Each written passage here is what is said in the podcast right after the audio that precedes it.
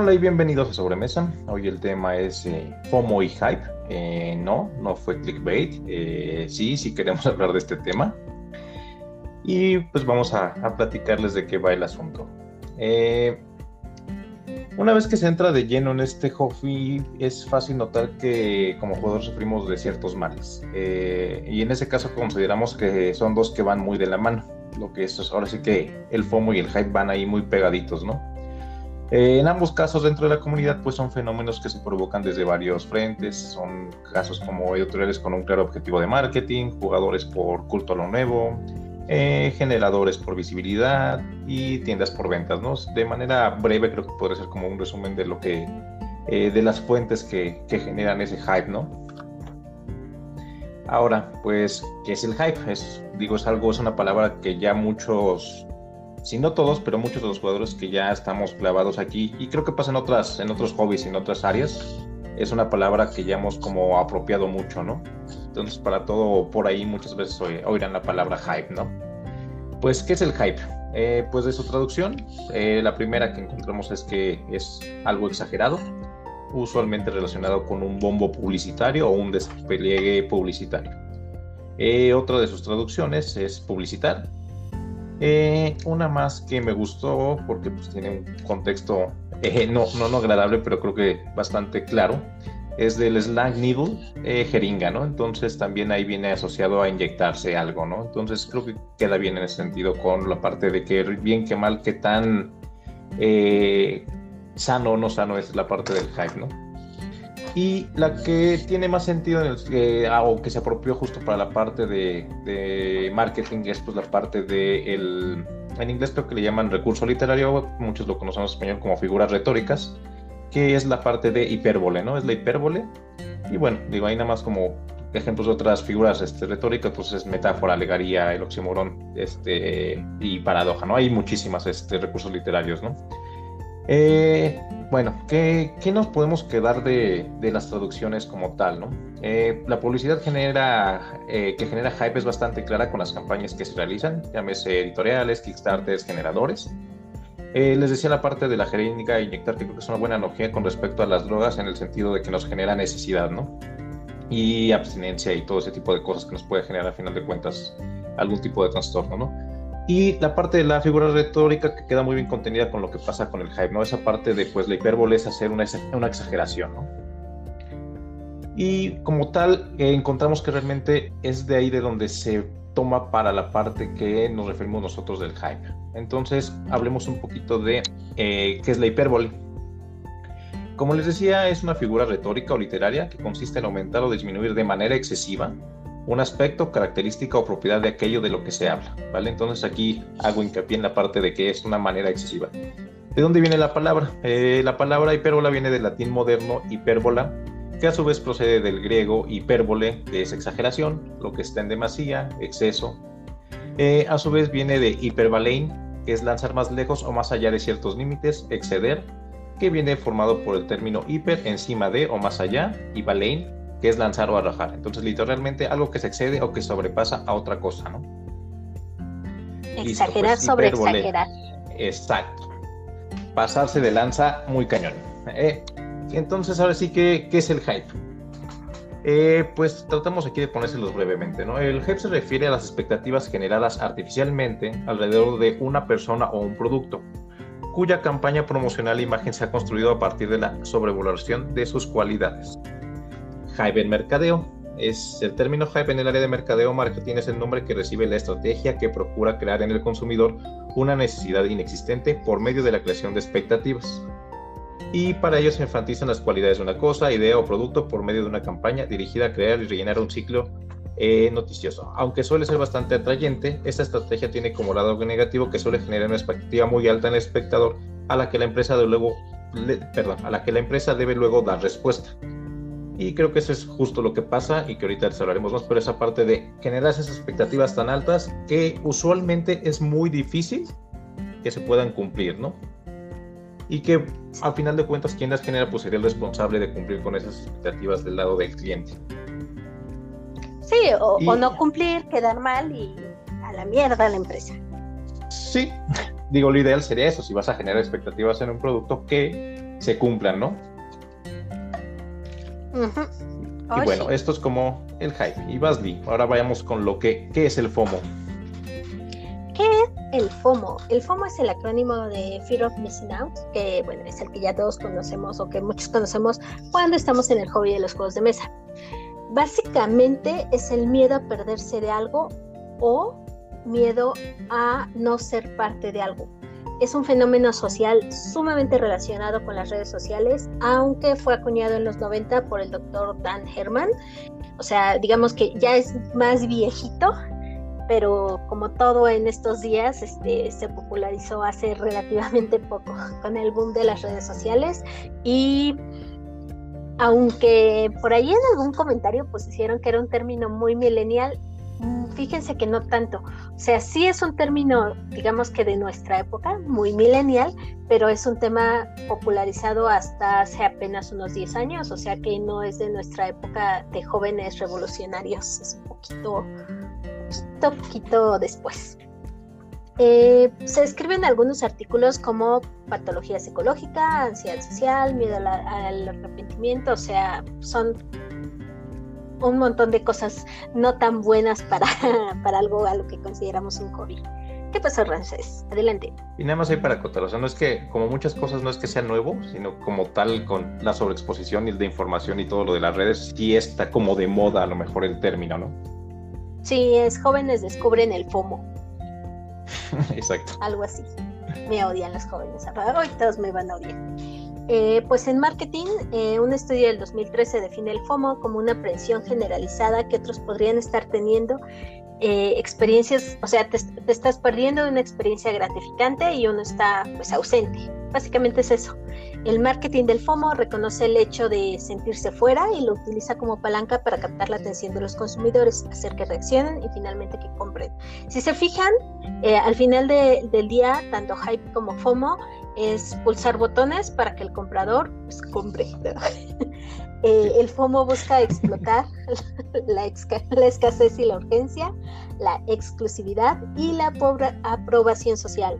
Eh, la aprobación social no es, no, no busca no me refiero a que, ay, qué padre, tenemos FOMO, como todos tenemos FOMO, todos estamos sin, no, eh, de hecho, el FOMO, aunque, por ejemplo, diría yo que en mi círculo cercano nos reímos mucho de ello, al contrario, es, es un es una característica que muchas veces se oculta, pero la aprobación social me refiero a eh, busca demostrar el que antes era el, el wow, el la aprobación de boca en boca o la recomendación de de boca en boca, pero por medios más em, públicos. Aquí ya no te recomienda el amigo, sino que buscas que, ah, este producto tiene tantas estrellas, ah, este influencer ya probó esta experiencia en este hotel.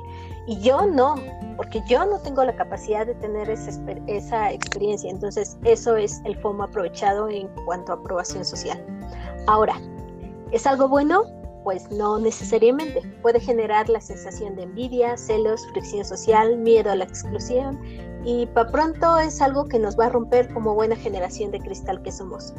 Pero sí tiene ciertos enfoques buenos que son obviamente los comerciales y los de marketing y tal vez al final le podemos sacar un poco de provecho a nuestro favor, pero ya les contaremos por qué. Y pues básicamente eso es como adelante Ram. Vale, ahora digo esto es un claro ejemplo de algo que no aplica nada más a los juegos de mesa, aplica muchísimas cosas, a, no quedarse fuera de eh, la película del momento, de la serie del momento, eh, como decía Lee, de la experiencia de la hamburguesa del momento, no sé. Pero cómo lo queremos enfocar a los juegos, ¿no? A final de cuentas, este, cómo aplica a los juegos pues eh, para empezar queremos hablarlo desde el lado de cómo se genera en este sentido, ¿no? Eh, el hype en los juegos de mesa se genera por varias fuentes y justo eso, la, el FOMO es, la, vez parte eh, importante de esa generación, ese, ese, generar el miedo a no ser parte de, algo, de esa experiencia, de ese grupo, de, al final de cuentas estar esa, esa exclusión como tal es lo que este, hace que se genere demasiado hype como tal en los juegos de mesa. Eh, eh, por ahí, pues, vas, vas. Ah, justo en los juegos de mesa. Eh, ¿Cómo se aplica en los juegos de mesa? obviamente el hype llega a los juegos de mesa por varias fuentes. El FOMO es parte importante de la generación. Por ejemplo, en Kickstarter, eh, si, si, voy muy rápido, me detienes, Ramsés, porque luego no, vas, dale. últimamente estoy muy despierta. Pues en Kickstarter se ataca el FOMO y la falsa nostalgia. Falsa nostalgia, ¿por qué? Porque se ataca mucho la experiencia de la añoranza por algo que no se tuvo. Contrario al no ser parte, eh, aquí, si se fijan en muchas campañas que salen, salen con el este con en las recompensas extra juegos que ya habían pasado, juegos que anteriormente nos dijeron que nunca jamás íbamos a tener la oportunidad de comprar, ah, siempre sí pueden ser parte de tu vida si aprovechas este nuevo Kickstarter. Esa es la falsa nostalgia, esa es la añoranza por lo que no se tuvo, esa es la falsa oportunidad. Es una excelente estrategia de marketing. Kickstarter se mudó de un esquema de ayuda o de fondeo eh, que aunque dicen que sigue siendo ayuda y fondeo, todos sabemos que ya no es ayudar nomás de buena onda, es, es ya una parte de estrategia de marca de muchas, muchas editoriales y ya no, se, ya no es un esquema de ayuda, sino un esquema de exclusividad, está bien, o sea, Kickstarter lo hizo muy bien, son muy inteligentes ellos y también ataca la rejugabilidad. ¿Por qué? Eh, y creo que eso sí es algo malo. Em, encontramos un artículo muy interesante de Dicebreaker donde hacen mención a esto y, yo estoy sumamente de acuerdo que es en un intento por mantener la afluencia de nuevos jugadores y mantenerlos comprometidos, estamos empezando a ver disminución en la rejugabilidad de, muchas, eh, de muchos productos. ¿Por qué? Porque están surgiendo también muchos jugadores con mucho FOMO, con mucho hype que solo quieren tener el juego de novedad, lo juegan unas cuantas veces y pasan al siguiente. Y ojo, no digo que esté mal, o sea, somos un montón de tipos de jugadores distintos.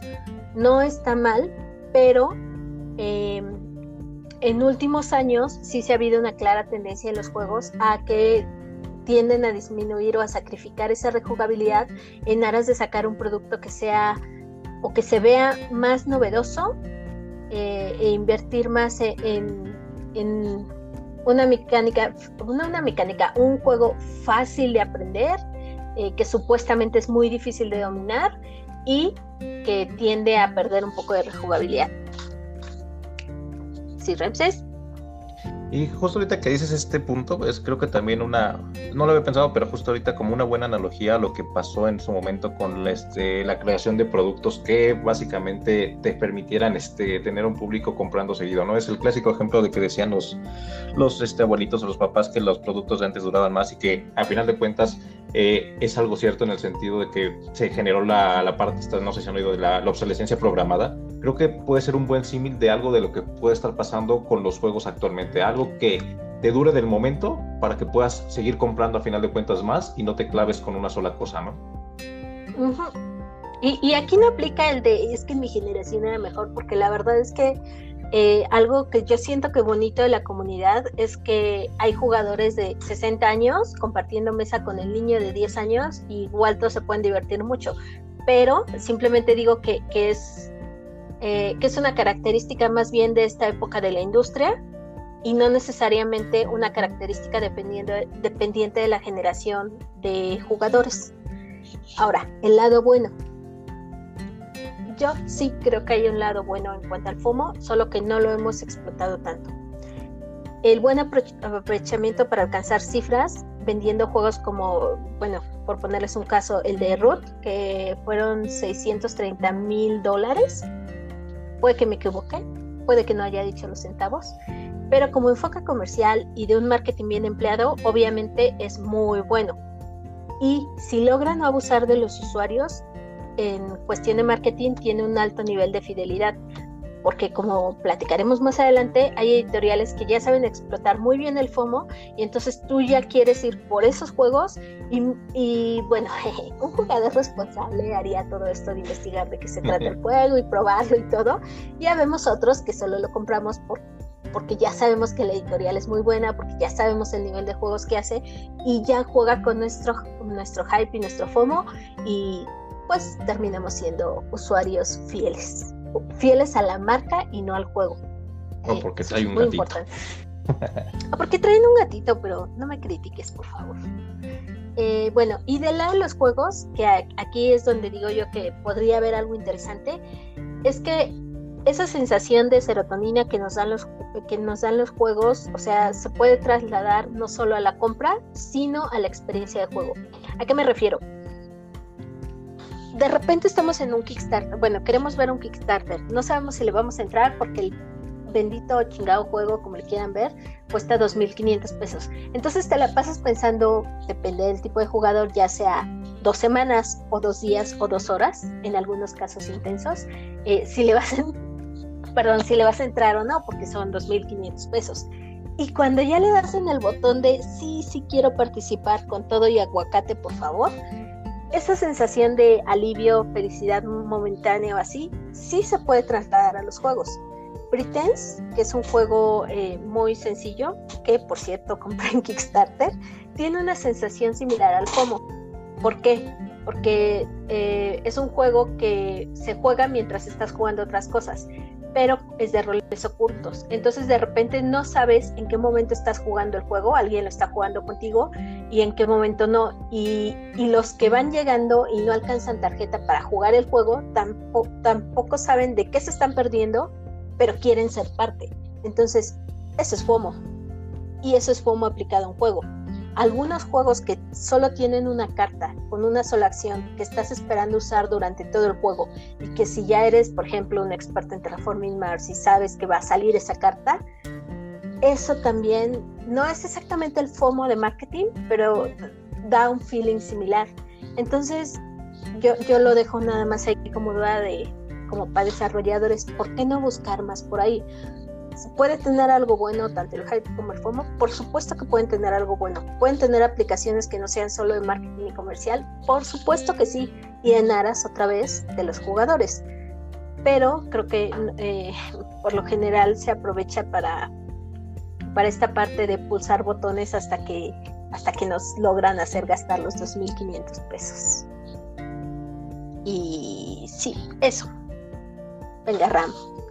Y ahí nada completando un poquito. No, ahí sí, de acuerdo, pero por ejemplo, justo cosas que a lo mejor no lo hemos pensado, pero cuando nos toca enseñarle a alguien, pues tienes que generarle cierta.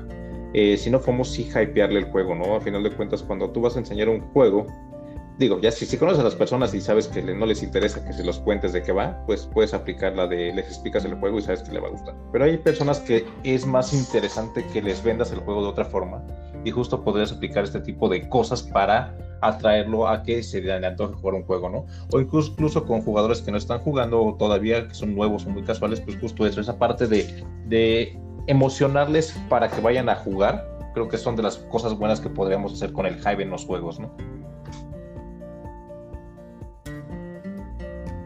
Adivinen quién moteó el micrófono y ya no podía hablar.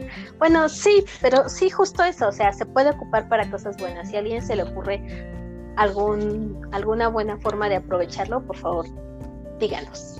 O dígaselo a un desarrollador de juegos de mesa que seguramente le va a sacar más provecho que yo. Y ya acabamos, vámonos. no, vámonos a la, a la parte de, este, de hablar de ciertos casos en particular. Eh, ahí va el disclaimer apenas ahorita, o sea, esto es totalmente con base a, nuestra experiencia y cómo hemos percibido este tema con ciertos casos particulares en el, en el rato que ya llevamos jugando, ¿no? Eh, la verdad es que tratamos como medio acomodarlos en dos formas que son subjetivas, solo una creo que es un poquito menos que la otra, ¿no? Entonces, pues queremos hablarle de, de cómo o cómo se genera ese hype en diferentes formas, ¿no? Y pues empiezo, Lee. Eh, una forma que creo que son con eventos relativamente eh, aunque como les digo, son subjetivos, pero son eventos que pasan cada año, es los premios, ¿no? Siempre que un juego está nominado o que está, eh, si no nominado, perdón, si no gana o nominado al menos a un juego o que pasó alguna parte de, este, de un proceso de selección para juegos, pues usualmente puede ser que justo después de que saque su nominación o que saque que gane un juego, son juegos que se hypean muchísimo. Digo, ahorita nada más este año y reciente, eh, acaba de ganar Palio y Micro Macro Prime City. Y son dos juegos que, aunque estaban siendo buscados, Palio en México voló porque hubo pocas copias de Devir. Eh, Micro, este, Micro Micro City, este, como tal, eh, sí había por ahí unas copias, no había muchas, pero justo en cuanto ganaron los premios, se ha desatado un hype de dónde los consigo, quién los tiene, ¿no? Entonces, los premios usualmente generan mucho hype en los juegos. Algunos están asociados no solamente a que ganan un premio, sino a otros factores, ¿no? Eh, Wingspan también en su momento pues, ganó este, fue un, juego que también pegó muchísimo y después de que ganó también su, este, el Kenner Spiel de Jars, también fue como eh, se vino el boom, ¿no? Entonces, los premios es un caso muy este, particular que siempre que, que un juego está nominado o gana un premio, se hypea este, prácticamente al día siguiente, ¿no? Y Basley. Y hay gente que colecciona o que compra juegos únicamente basándose en qué premio ganó. O sea, eh, y, no solo gente que los compra, hay muchas personas que los venden y, yo me acuso de que sí he recomendado juegos diciendo, este se ganó el Spiel de Jars. Y tal vez es una forma simplista de, convencer a la gente, pero la realidad es que es un argumento de venta y compra que usamos muy comúnmente, aunque no nos demos eh, cuenta. Y muchas veces sin conocer ni siquiera el juego. O sea, eh, Paleo, yo lo vi y me gustó por la portada, algo también muy similar. En cuanto supe que era cooperativo ya no me gustó tanto, pero la mayoría de los comentarios que yo oía al respecto era, está nominado a, cuando preguntaba de qué va el juego. Y no tiene que ver esa respuesta a de, qué va el juego. Es más importante o a veces pesa más el está nominado o ganó tal cosa. Y que justo aplica como cualquier industria, ¿no? A final de cuentas, si gana un premio, te da el morbo y que no quieres ser parte de la crítica, de decir, ay, ya la vi, no me gustó, ¿no? Pero este, a final de cuentas, como muchas cosas que están premiadas, pues siempre se genera revuelo alrededor, ¿no? Y los juegos claramente no son la excepción. Eh, pues siguiente, las exclusivas. Eh, bueno, come on porque ya aprendí a pronunciarlo, o Simón, como le quieran decir. Eh, es una editorial. o Cool Mini. Ay, echas a perder mi trabajo de aprender a pronunciar las cosas. Pero bueno, ellos se caracterizan mucho por, por sus exclusivas de Kickstarter, que en teoría solo salen en Kickstarter, que sabemos que hay otras formas de conseguirlos, pero bueno, es, es, es característico que si va a salir un juego de Kickstarter de esta editorial, mucho de tu argumento para comprarlo sea es que si no lo compro ahorita, ya estas exclusivas no las voy a conseguir o me van a costar lo doble o me las van a querer vender a tres veces el precio. Otro es Final Frontier Games con eh, Colomba, que aquí te pediría, Ramses, que tú nos expliques más de qué Final Frontier Games es una editorial que ha sacado relativamente poquitos juegos, pero la verdad es que sus ediciones de lujo están muy bonitas, ¿no? Entonces, por ejemplo, en este caso, o sea, eh, como dices, es muy clara y ya todos lo conocemos que son este sus exclusivas de Kickstarter las que te hacen jalarte a comprarlo, porque aunque es caro, dices que te va a salir muy caro. En el caso de Final Frontier Games es como más chiquita, bueno, relativamente más nueva, pero justo también sus ediciones de, este, de deluxe se vuelven eh, inconseguibles, ¿no? Entonces salen igual de caras que un Kickstarter de, eh, de, común, después buscarlas en, este, en, en, reventa o en segunda mano, porque pues eh, son juegos muy bonitos, ¿no? O sea, la verdad es que sus ediciones normales están muy bien, pero las ediciones de, de, este, de lujo, pues todavía aún más, ¿no? Entonces justo eso también hay por, en Kickstarter, pues este, la de versión de lujo pues traía componentes como más chiditos, pero ya conseguirlos ahorita pues se vuelve imposible, ¿no? Entonces es una editorial que, por ejemplo, particularmente yo después de conocer Coloma, le he echado el ojo a lo que va a sacar por si hay algo que me llame la atención, no perdérmelo, ¿no? Y vas, tú la pues siguiente con tu francés. no tengo ni idea de cómo se pronuncia. La boutique yo. Eh, o sea, la editorial que sacó Outlight. Eh, Outlight, por ejemplo, eh, salió con minis y de, entrada, una vez que salió el juego, estuvo prácticamente inconseguible, por lo menos durante un año. O yo recuerdo haber tratado de conseguirlo durante un año. Estuvo en Amazon un ratito, pero sí después estuvo muy difícil. Se desapareció, bien cabrón. Y cuando regresó, regresó muy caro. Y con minis ya nada más no la, no, bueno, yo no la conseguí, eh, seguramente se puede conseguir de algún modo, pero, pero también es eh, otra editorial que se caracteriza por no lo compraste ahora, ahora sí te lo perdiste. Yo siento que ellos sí cumplen más la amenaza. Ellos sí, no, no te lo dicen así de nunca jamás, pero tú sabes que nunca jamás lo vas a volver a ver. Sí, entre comillas, porque también o sea, el detalle es que esta es una editorial francesa, entonces el Kickstarter es relativamente no tan complicado que llegue, pero sus exclusivas, este, si ya después las quieres conseguir, pues tendrás que tener que alguien que te en Francia a lo mejor es más fácil y que te la ven este, en Europa a lo mejor conseguirlas, ¿no? Hay casos de algunos juegos que sé que sí te los pueden conseguir en Estados Unidos, pero sí, justo eso, o sea, es, a veces es más fácil eh, obtenerlo directamente en un Kickstarter que después estarlo buscando en otros lados, ¿no? Entonces, este, pues sí, este, los de la Beauty de You pues, también tienen el Loudly, pero también ahorita me acordé, el Netatan, que es un juego que también tiene unos, este, unas, este, su versión de lujo es muy bonita, ¿no? Son insertos bonitos, componentes más bonitos, que los juegos no dejan de ser buenos juegos, pero eh, ya uno a final de cuentas ya a veces se clava con la idea de, obtener la versión de lujo de un juego que te gustó, ¿no? Como pasa pues, con Google. Exactamente. Voy con Game Brewer, es otra editorial ahí, gracias Santi, creo que por su culpa también este Google ya no se me antoja, lo he repetido varias veces, la versión retail, porque es muy, muy bonita la versión de lujo de, Game Brewer de Google. Entonces, caso en particular, digo, esto, estamos hablando ahora sí como decimos de nuestra experiencia. Eh, Game Brewer también, a partir de Google, que es otra editorial que le echo el ojo para cuando va a sacar algo, no perdérmelo. Entonces ahí está el FOMO con ciertas editoriales que yo tengo, ¿no? Que justo lo generan por exclusivas, ¿no? Sí, y porque uno es mamador también. Eh, sí, en parte. Por ejemplo, aquí en este caso de exclusivas, pues a lo mejor en este, pues es mucho FOMO para mí en dos de estas cuatro. Pero, por ejemplo, eh, Common es muy claro que además ese hype sí se genera muy, muy fuerte. Es una empresa que está muy consolidada en, este, en hacer sus campañas de Kickstarter y generar muchísima gente. Además de las componentes y todo eso, creo que mucho tiene que ver esa parte de exclusividad, ¿no? Y tenemos un audio del tío Guantola. No sé, no sé si lo quiero poner porque le voy a poner un comentario a su live. No sé si quiero. Lo, lo pongo yo así ya. Hola, hola, hola, ¿cómo estamos? Acá directamente desde la cueva del Guantola saludando a los muchachos. Este, pues bueno, más que nada es eh, eh, eh, creo que el tiempo te da la mesura para comprar un Kickstarter o comprar un juego que ya te anda por comprarlo. Eh, conforme vas teniendo juegos en tu colección, creo que te vas eh, haciendo un poquito más mesuroso en la compra desesperada de juegos.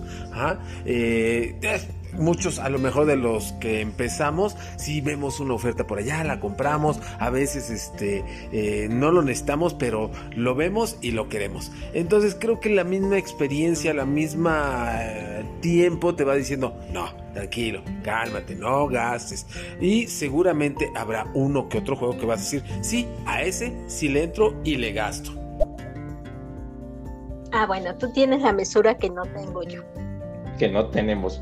Que, estoy parcialmente de acuerdo. El hecho de jugar después un rato sí te vuelve quisquilloso, pero también ya ahorita con la cantidad de juegos que salen en un año, es tanta la oferta que aún volviéndote quisquilloso con ciertas cosas de repente se te juntan, se te juntan, ¿no? Así como si fuera exclusivo para uno. Pero justo eso, esa parte de se te juntan, este, eh, ah, este juego me gusta, le traigo el ojo, este también, este también, y de repente se te empiezan a juntar varios, ¿no? Entonces, sí, la parte de la mesura tendrá que caber en, en uno como consumidor, pero lo cierto es que habemos muchos que si nos hypeamos hasta solitos, ¿no? Entonces, eh, pues justo hay muchas cosas que dependen para que un juego te, genere hype y esa necesidad, esa falsa necesidad de ir a comprarlos, ¿no?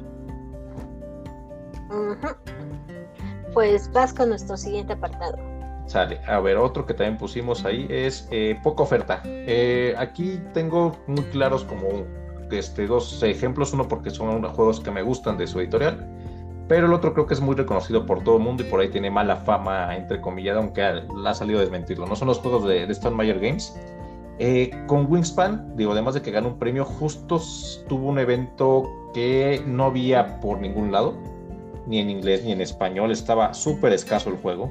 Eh, muchos decían que por ahí este, hacía malas prácticas el señor este, con este, guardando eh, o haciendo tirajes cortos o no tan cortos, pero los guardaba y, generaba este, a final de cuentas eh, muy poca oferta, ¿no? Por lo tanto, pues a final de cuentas la demanda era muy alta y pues eran juegos que se hypeaban muchísimo, ¿no? Entonces... ¿Cómo? ¿Guardar productos y no venderlos cuando lo tienes en la bodega? ¿Qué clase de práctica es esa? de, de, editoriales este, este, en México no vas a estar hablando, Lee, pero no hablamos de Stone Mayer, ¿no?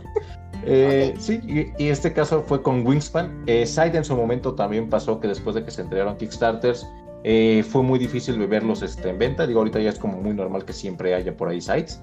Pero sí, justo Stone Mayer ha tenido eventos en los que le tiran mucho por el hecho de que dicen que se guarda productos para generar esa, esa poca oferta y que la gente esté ahí este, comprándolos apresuradamente, ¿no? Eh, otro caso que a mí me ha tocado mucho ver es Río Grande, que usualmente tiene muchos juegos que deja fuera de impresión un ratote. Eh, caso particular, ahorita Hansa Teutonic acaba de salir, ya no lo sacan ellos según yo pero estuvo descontinuado un ratote. Eh, yo por ahí traigo en la mira dos juegos de que no sé si lo vaya a editar alguien más, pero por ejemplo eh, San Petersburgo y Tornal Taxis son juegos que Río Grande en su momento no los compré porque dije después los compro, ¿no? Pero resultó que dejó de, imprimirlos y se han vuelto imposibles de conseguir. Entonces, por ejemplo, este es un, es un FOMO que nos puede pasar a algunos jugadores que llevamos un rato aquí comprando para la colección, que sabes que algunas editoriales pueden dejar de imprimir de repente un juego y no lo vuelves a ver en años, ¿no? Entonces, caso particular, Tornado Taxis, me acuerdo que justo cuando empezaba a jugar, lo pude, la, tuve la oportunidad de comprarlo en Jugando Ando, la que está ahí en, Plaza Inn, y dije, después lo compro, corte A, no lo he vuelto a ver en años, ¿no? Entonces, eh, justo eso, esa poca oferta, ya sea porque pueda ser generada por las editoriales o porque, bueno, generada a propósito que lo van guardando, o porque los dejan de imprimir, también es algo que te puede generar mucho hype con ciertos juegos, ¿no? Entonces, ya que salen algunos juegos, en su caso Hansa Teutónica, cuando salió la Big Box, lo compré en preventa, ¿no? Justo así de ese hype que ya tenía acumulado, ¿no? Entonces, también es un caso que con la, cuando hay poca oferta de algún juego, es relativamente fácil este, caer en, en el hype. Y caso, pues no sé si contrario, pues es que sí, en teoría sí, pero yo digo que es un, también un truco, pero bueno, la sobreoferta. O las ofertas ridículas de juegos que imprimieron como si fueran volantes de taquería y no lo son, son juegos, por Dios. Este, el caso muy, muy, muy reciente, Santorini. O sea, yo, yo no sé si en ese caso sí tenían un montón de juegos y, y en qué momento se abarataron tanto eh, que llegaron a estar que en 200 pesos, creo. Mm, Lo más barato fue 200 pesos. No estoy seguro si por ahí hubo Santorini de 50 pesos. Digo, por ahí si alguien eh, que, sepa, pero sí estuvo, era ridículamente barato, ¿no? Digo, yo soy sincero, si no hubiera habido pandemia, o tal vez hubiera salido a un Walmart a comprarlo solo por tenerlo barato, ¿no? Pero pues nada más por eso me limité a no ir por un Santorini. Justo, justo, vean, eso no lo hagan, por favor. Bueno, no sé, háganlo su dinero. Pero a mí no me gusta, me parece que, es una práctica que, no sé, o sea, es bien padre encontrar un, juego tan barato, no lo niego, y, yo he comprado juegos muy baratos, pero casos como ese sí es así de ni la impresión, o tal vez sí la impresión, pero a mí, a mí me genera la sensación de pensar que hasta eso no al juego, o porque está tan barato. Eh, creo que no es el caso Santorini.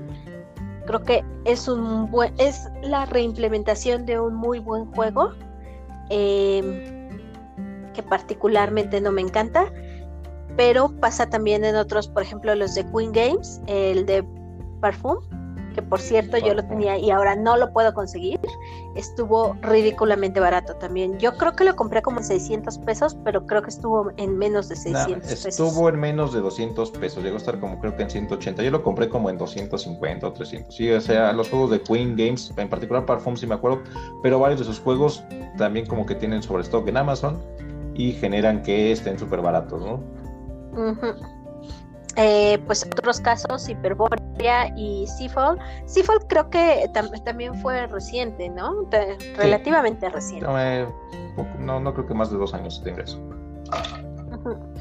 Y, que por hay que tener cuidado, ¿no? También este, la parte de este tipo de juegos de repente hasta se queda en el inconsciente colectivo que los precios de esos de los juegos son los precios de Amazon de ofertas ridículas, ¿no? Entonces también ahí por ahí le pega otro tipo de cosas. Sí, y tú terminas pensando que o, ese es el precio normal de un juego de mesa, o les digo, en mi caso, muy, muy, muy personal, a mí me da la sensación de que es un juego demasiado barato y que por ende es un mal juego, lo cual es una forma de pensar un poco estúpida, lo admito, pero no creo que sea la única a la que le pase. No, te, hace dudar así de, ay, ¿por qué es tan barato? ¿Trae sangre o qué hicieron, no? Ajá. O viene incompleto, o, o lo abrieron para oler componentes y vas. Accesibilidad. sigue. Eh, accesibilidad de los juegos. Es qué tan fácil podemos obtener o conseguir un juego, ¿no? Eh, casos concretos. Eh, les decía que también digo, hay unos juegos que, este, en algunos casos hay, los dejan fuera de impresión o los guardan, ¿no? Pero también hay editoriales que he visto que de repente hacen como, son más pequeñitas, entonces tienen tiradas cortas de juego, o algunas no solamente que sean pequeñas, sino que tampoco les interesa como, como darle su licencia a compañías más grandes. Un caso concreto ahorita de Exploter. Exploter son los, este, la editorial que hace juegos pesados. De hecho, si lo buscan por ahí pueden encontrar que ellos mismos se definen como que hacen juegos de una complejidad alta. No sé si alguien muy mamones los tipos en el sentido de que si te están diciendo si tú no juegas juegos, mejor ni te les acerques, ¿no?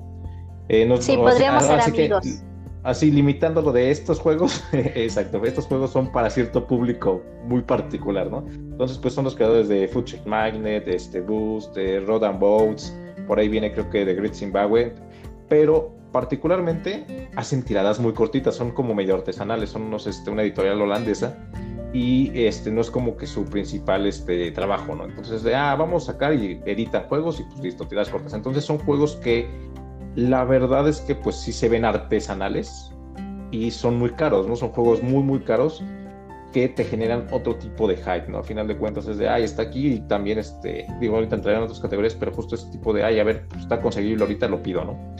Eh, otra editorial que también de repente tiene a ratos sus tiradas de juegos, y tiene, de hecho tiene muy poquitos juegos, tiene tres, si no, estoy, si no mal recuerdo, y próximamente, no, dos y creo que tres. Bueno, digo ahí tal vez les fallo, pero lo, lo checamos. Pero se llama, la editorial es Far Off Games. Son los creadores de Shia, son los creadores de Tabarua y ahorita creo que tienen un Kickstarter que se llama Aridia. Eh, Shia de repente es un juego que en español se volvió más fácil de conseguir porque lo traía maldito y de repente hubo un rato en que lo conseguías en México. Eh, posteriormente ya no lo he visto. Eh, de repente yo lo estoy checando a ver que este, si lo consigo en Amazon, Estados Unidos, y de repente ves que por ahí dice, ah, van a estar todos los días, ¿no? Pero de repente dice que va a estar todo el día, si no lo compras, desaparece porque también como que tienen tiradas muy cortitas, ¿no? Entonces son juegos que han generado fama porque son este, editoriales chiquitas y de repente no son tan fáciles de conseguir. Por ahí tengo Tabarú, es un juego que también está muy bonito, está, es raro, es como un killer largo pero también son juegos que por lo mismo no son tan fáciles de conseguir, ¿no? Entonces esa es como una accesibilidad en cuanto a tiradas cortas. Que Tabarúa en particular eh, tiene muy, muy buena calidad, o sea, por ejemplo, esto se me hace una característica bonita de la editorial, o sea, es, es pequeña, pero con una calidad de editorial grandota y bien hecha. Sí, sí, sí. Y Shia, digo, no, lo, no tengo oportunidad de, de, verlo en vivo, pero la verdad es que también sus componentes se, se ven muy bien, ¿no? Eh, pues otro de accesibilidad, lo regional. Eh, el ejemplo es Trangis Games, que es la editorial de Virus.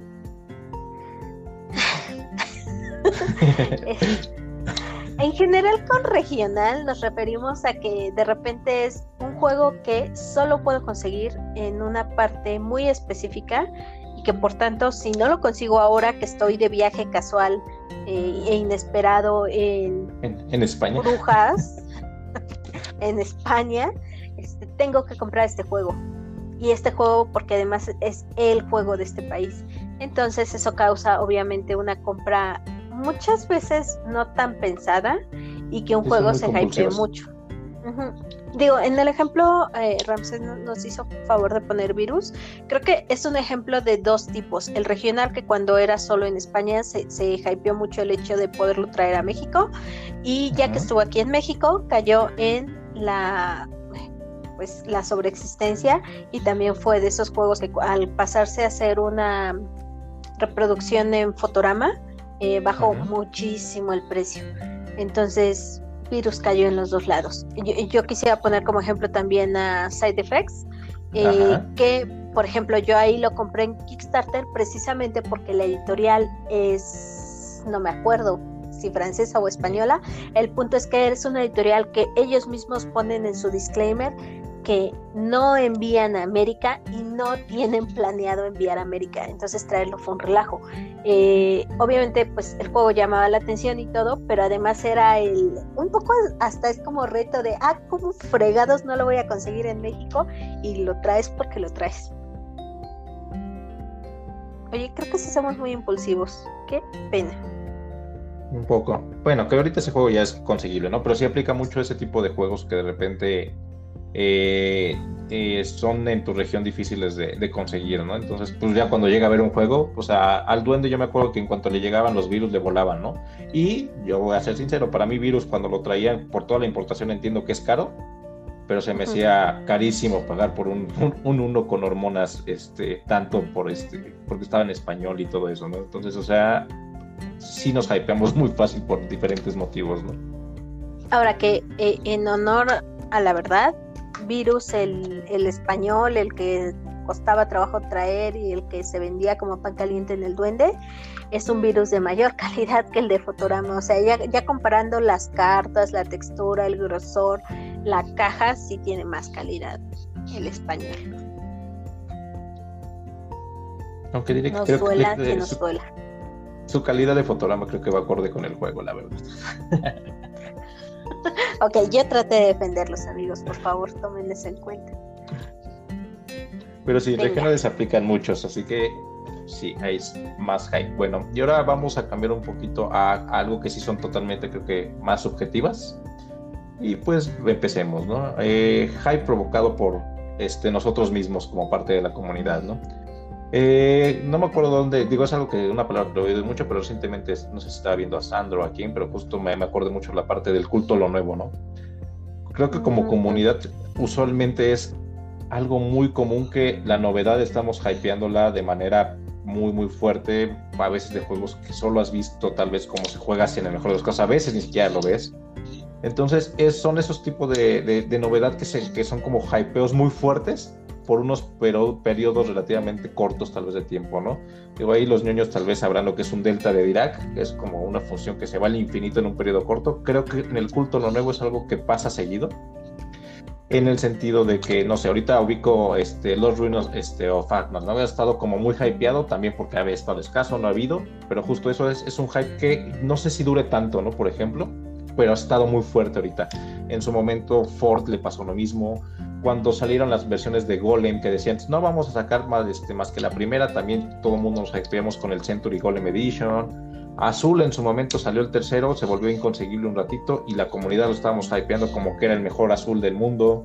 Eh, cubitos creo que también con las, eh, la parte de AEG que ha estado muy fuerte. Eh, como comunidad de repente sí es como que nos vamos como en bola todos y hypeamos los juegos durísimo, ¿no? Entonces todo lo que se vuelve, o mucho de la parte del culto a lo nuevo, creo que se genera un hype bien intenso este, en la comunidad, ¿no? Bueno, y ahí sí creo que lo generamos a final de cuentas como parte de, ¿no? Que otra vez, tal vez no sería necesariamente malo si lo sabemos enfocar bien. O sea, si hay un culto a lo nuevo y en ese culto a lo nuevo empezamos a promover, no sé, no, sé si me estoy arriesgando mucho, pero por ejemplo, si yo quiero vender un juego mexicano y lo quiero vender como parte del culto a lo nuevo, tal vez sería una estrategia interesante de marketing. O para adentrar a nuevas personas, empezar a enseñarles los juegos más recientes, los juegos que son novedad, los juegos de los que va a estar hablando todo el mundo, y no los clásicos Catan, Ticket to Ride y Splendor y bla, bla, bla. Pero pues eh, sería enfocarlo de otra forma y que flojera. A veces. Así es. Y bueno, y siguiendo con un poquito de lo mismo de la comunidad, creo que es muy común a final de cuentas desde que hay redes sociales, desde que creo que ahora que estamos encerrados es un poco más notorio, pero el hecho de estar eh, pudiendo dar tu opinión desde cualquier momento y desde cualquier lugar, eh, considero que hay demasiadas opiniones sesgadas este, como comunidad, ¿no? Eh, reviews con pocas partidas, primeras impresiones poco críticas, patrocinios. Hay demasiadas cosas que hacen que como comunidad hypeemos las cosas y a veces no somos cuidadosos como tal, como miembros de una comunidad, de el tener cuidado de las cosas que decimos, ¿no? Digo, ya lo hemos dicho en otras este, ocasiones, es cuando tú das una opinión, a final de cuentas, eres responsable de esa opinión que das. Entonces también ese hype que generamos, creo que muchas veces pasa por ese tipo de opiniones tan poco pensadas, la verdad. Bien pagadas, poco pensadas. Pues no sé, mira, ni siquiera te voy a decir, ni, siquiera sé si ven pagadas, porque no creo que hay casos que estoy seguro que ni siquiera reciben un peso por dar una opinión, pero sí son muy descuidadas con, la, con, sus, este, con sus comentarios, ¿no? Entonces, eh, digo, yo lo digo a tono de burla, pues, este, de aplica el de es broma, pero si quieres no es broma, la parte de, eh, hay muchos casos en el que a la primera impresión ya le dicen un juegazo o algo, ¿no? Esto justo hicimos una encuesta estos días ahí en uno de los grupos eh, y justo se me decía, quería, yo sí quería saber realmente qué parte tenía que ver con esto, cómo, cómo clasificamos un juego en cuanto a percepción y cómo nosotros lo podemos recomendar o no. Por ahí les comentaba eh, eh, que hay una parte en el que uno puede sentir que un juego es el juego que te va a gustar de aquí en adelante para siempre, pero también el cómo lo, lo recomiendas, ¿no? Entonces, justo ese hype, ¿cómo lo vas a manejar? Sí, una cosa es lo que te diga tu corazón, pero combínalo con lo que te dice tu mente. Eh, creo que por ahí tenemos un par de audios. Este, los ponemos antes de continuar. Creo que sí, quería agregar algo a esto, pero primero Nando, por favor. ¿Me estás diciendo que hay reviews que tienen pocas partidas? No. ¿Me estás diciendo que hay reseñadores que revisan un juego con pocas partidas? Cuenta el chisme completo, Ram. Jamás no sucede aquí en México. Seguramente lo vi en algún foro en, no sé, otro país. Sí, múltiples de, cuentas en, este, en otros idiomas que sí. sí, claro. Es en una editorial china seguramente. Pero sí, yo lo que quería agregar de esto es, es ya, hablamos de la responsabilidad al, recomendar, ya lo comentó Ramsés. Creo que eh, tampoco podemos decir, ah, entonces la culpa de todo lo tienen los generadores o las editoriales que les pagan a dichos generadores. Pues no, o sea, también nosotros como jugadores, si le vas a recomendar algo a tu primo que quiere jugar algo, pues no le recomiendes el de moda o el que gane el premio o el que tú solo has jugado una vez. O sea, si ya has tenido oportunidad de jugar otras cosas, recomiéndale pensando, en, eh, como haciendo un mini resumen de toda la plática que ya tuvimos hace como un mes, recomiéndale pensando en algo que le va a gustar a él y en algo en lo que tú puedes recomendar porque ya lo jugaste más de una vez. O si no, acércate a alguien que le pueda recomendar. Te, te aseguro que en las tiendas son súper, súper, súper, súper abiertos y han jugado un montón de cosas un montón de veces. Y si no, te vas a enfrentar con, alguien en las tiendas honesto que te va a decir, eh, no, la verdad no lo conozco. Y también está bien, para honestidad ante todo. Venga, y, también estamos hablando más que nada de qué creemos, qué hemos visto, qué hemos investigado, que genere hype en final de cuentas alrededor de los juegos. Ahorita no estamos hablando de echar culpas, tal vez en algún momento eh, hagamos este eh, hablemos de las culpas que tenemos comunidad, como comunidad en varias cosas, pero ahorita es justo eso, ¿no? Así de, de dónde viene ese hype, cómo, cómo es que lo vemos que se genera en la comunidad, ¿no? Y justo pues el punto que sigue va muy relacionado, ¿no, Lee? Sí, pues las campañas editoriales más eh, un poquito en nivel un poquito más abajo, los generadores y cómo se busca usar el cómo se busca usar el FOMO en los juegos de mesa. Eh, ejemplos eh, recientes, AEG con mariposas, Tiny Towns y Shippy Times de diferentes formas, pero en todas fue, bueno, yo, yo quiero enfocarme en la última. Shippy Time, no, no sé si es un buen juego, no sé si es un mal juego,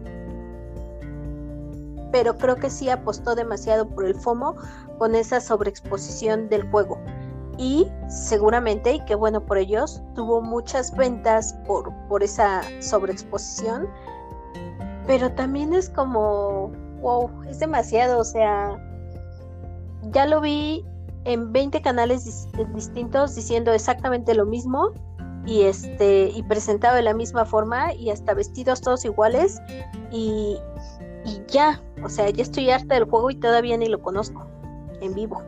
Este... y, eso es nuestro caso.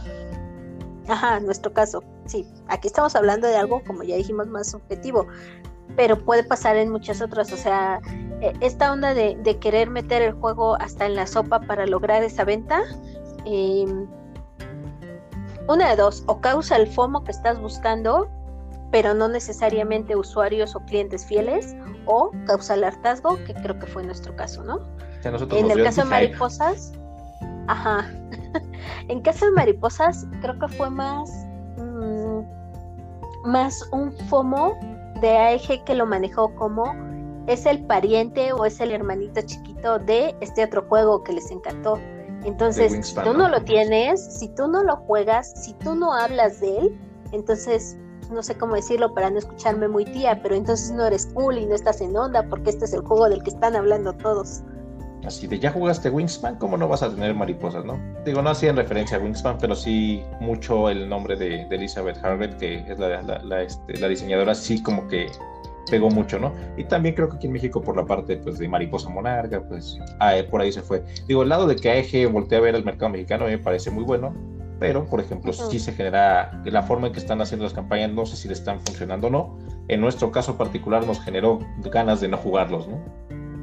Que yo espero que sí les está funcionando, porque al final del día, si les está funcionando, está trayendo más eh, editoriales. Jugadores de una otra forma si nos volteen a ver. Y, si no les está funcionando, espero que, que tal vez sea parte del proceso de adaptación al mercado mexicano, pero sigan poniéndole atención a los quejumbrosos que somos. Bueno, y, siguiendo con el caso, pues el, claro ejemplo de Vir, ¿no? A final de cuentas, de Vir es la, editorial mejor posicionada en México, digo, si no, digo, ya no es la única, pero sí es la más fuerte en ese sentido.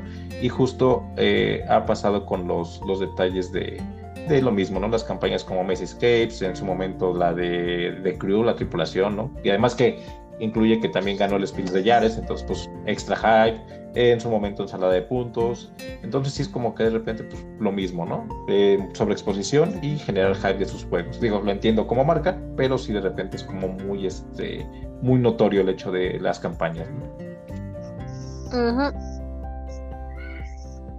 Sí, Sí, no, no, creo que sea necesario agregar más de. Exacto. ¿Sabes bueno. qué? Bueno, no, sí, una cosa. Irónicamente, tienen un muy buen juego del que los Tabula hablaron la semana pasada y ese ah, siento que no le empujaron tanto. Tiene, ¿sabes qué? Creo que cayó justo en lo que la parte esta de que les decía de, de, esa sobreexposición, pero en corto, pues en un corto este tiempo, ¿no? En un periodito bastante corto. El hecho de sí hubo este hype, pero no creo que haya durado mucho. Fue así de, ah, ya están ahí este, eh, la publicidad, los generadores, listo, Red Catedral. Pero corte A, como que se perdió mucho en ese tiempo. Y este y no vi que se jugara tanto, ¿no? También no sé si hubo escasez de repente, porque la verdad es que es un juego que para la calidad que tiene es un juego barato, está muy bien. Y es un muy buen juego, pero justo eso, sí, como que se habló de repente mucho, pero ya dijeron aquí ya el juego siguiente, hablemos de otro juego y se murió su hype, ¿no? Sí, sí, lástima porque sí, sí es muy buen juego. Ojalá y tenga, ojalá sea de esos juegos que no tienen, que no llaman tanto en sus inicios y se convierta en un, pues tal vez no un buen clásico, pero sí en un muy buen juego eh, más adelante, atemporalmente. Creo que, creo que como buen juego seguramente durará un buen rato. La verdad es que es un, un jueguito de un euro medio bastante coqueto. Y bueno, pues vamos a poner el último punto el último punto.